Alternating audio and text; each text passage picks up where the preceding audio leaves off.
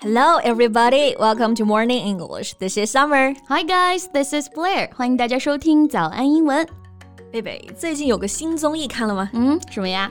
兴风作浪的婆婆。啥呀？不是乘风破浪的姐姐吗？It should be sisters who make waves。哎，这个兴风作浪的婆婆呢，其实还是网友们开玩笑取的名字啊，指的是呢那些在娱乐圈里特别强势的婆婆们。啊，我懂了，你说的一定是向太 Yeah. the mother of 向佐啊，the mother-in-law of 郭碧婷。对的，没错，就是她啊。那婆婆这个词呢，在英语中就是 mother-in-law。law 就是法律的那个 law，法律上成为了你的妈妈，所以呢，婆婆就是 mother-in-law。 Right，对应的公公就是 father-in-law，媳妇儿是 daughter-in-law。 Yeah. Just adding the two words in-law will do。 Right. And recently, there has been some rumors about Xiang Zuo, and somehow Xiang Tai got herself involved and was on the trending topic for days. 所以是兴风作浪的婆婆们持续霸占热搜啊。Well, let's talk about that in today's podcast. 今天就来聊一聊这位婆婆啊，然后学一些非常实用的英文表达吧。 Okay. So here's what happened.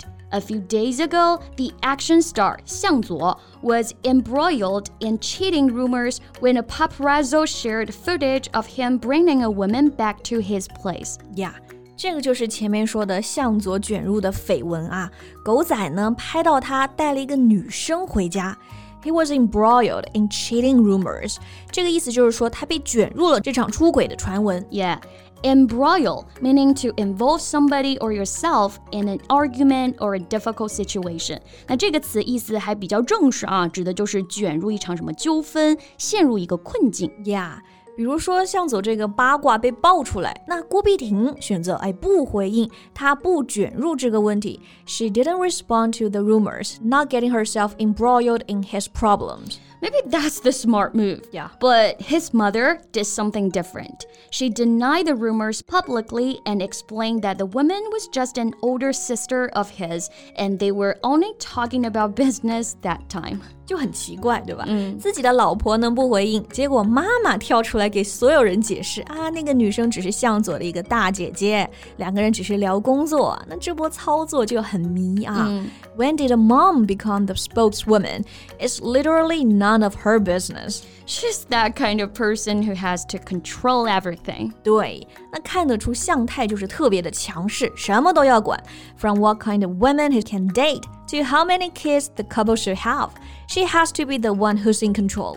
OK，那么问题来了啊，让你用英文来表达这种强势啊，你会怎么说呢？ OK，知识点来了，对吧？嗯， 那你看我们刚刚用了好几次 control 控制这个单词，所以如果要说一个人特别的强势、有控制狂，I will use this phrase a control freak。嗯，这个非常常用啊，吵架、吐槽、开玩笑的时候呢，都可以这么说。Control 就是控制的意思，freak 本意呢是指一个怪物，control freak 控制怪物啊，其实就是说一个人啊太有控制欲了。 Yeah. Someone who wants to be in control of every situation is not a good word. Be careful when you're saying and who you're saying to. Right，比如说吵架的时候，女儿呢就受不了妈妈什么都要管。Then she might say, "Why do you have to be such a control freak?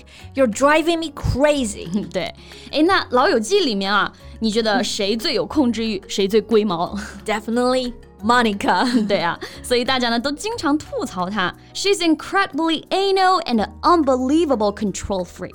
她是一个难以理喻的控制狂啊、a n unbelievable control freak。对，这个真是原话，朋友的原话。那而且这个都是她自己都承认的啊，所以想说一个人很强势，如果带点贬义的话，就可以说 he or she is a control freak。对，哎，那我还知道一个可以用的词啊、t h e word is dominant。D O M I N A N T dominant，哎，对，这个词的动词是 dominate，它也是控制、支配的意思。然后呢，dominant 就是形容词，意思就是占统治地位的、有支配力量的。 Exactly. More important, powerful, or successful than most or all others. So, if we say someone has a very dominant personality, it means they are very powerful and in control of everything. Right？那像性格很强势，这个搭配就可以说 have a dominant personality。比如向太在家里肯定就是这个可以 dominate 一切的人啊。嗯， So we can say she's the dominant person in the family. 是的，而且这里除了用 dominant，还可以用这个词啊，domineering。 Dominant, domineering 这两个词好像哎。对，可以一起记啊。这个 domineering 专门就是用来描述一个人的性格的、m e a n i n g someone trying to control other people without considering their opinions or feelings。啊，关键在于这个 without considering their feelings，所以这个 domineering 是不是就更加的专断了？对，还带有一点点贬义的意思了啊，就是特别的专断、专制、l i k e a cold and domineering father，冷酷又专制的父亲，or a domineering boss，特别强势、特别专制的一个老板。呀，哎，你刚刚讲的这个 a domineering boss，那其实 bossy 它也可以表示强势，对吧？嗯，就是在 boss 后面加上一个 y 的后缀，就变成了形容词。对，其实都是一个意思啊 Yeah 只是 domineering 它会更加正式一点，bossy 在我们口语当中用的 更多。那我们老板艾伦就说：“我明明不强势又不专制，为什么要用这个 bossy 来形容大家专制 呢？”老板背锅啊。嗯 但是 bossy 这个词啊，就是表示一个人呢特别喜欢去指挥别人，很专横啊。 Yeah. A person who's always telling others what to do. Yeah, like Monica is so bossy. Yeah, and my mom can also be bossy when it comes to cooking in the kitchen. 每次我妈看到我在厨房里面做饭啊，她就特别的强势，哎，你这个不对，那个不对，你要那样做，这样做。 Ah, yeah, maybe kitchen is a place where she can dominate. 哎，那除了 bossy，口语当中呢还有一个类似的词也用的很多，pushy。 Yeah, right. Push 就是推的那个 push，后面加上也是后缀 ry pushy。那这个人总是推着别人在做事儿，也就是特别强势的啊，trying hard to get what you want。 I don't want to be around people who are pushy. That just drive me nuts. Yeah, tell me about it. 所以呢，我们刚刚拓展的几个可以表示强势的单词呢是 pushy and bossy。前面还有 dominant, domineering. These words are all very useful. 是的，所以今天就和大家吃吃瓜，然后呢学了一些可以表示强势的一些词汇。 Yeah. So that's all the time we have for today.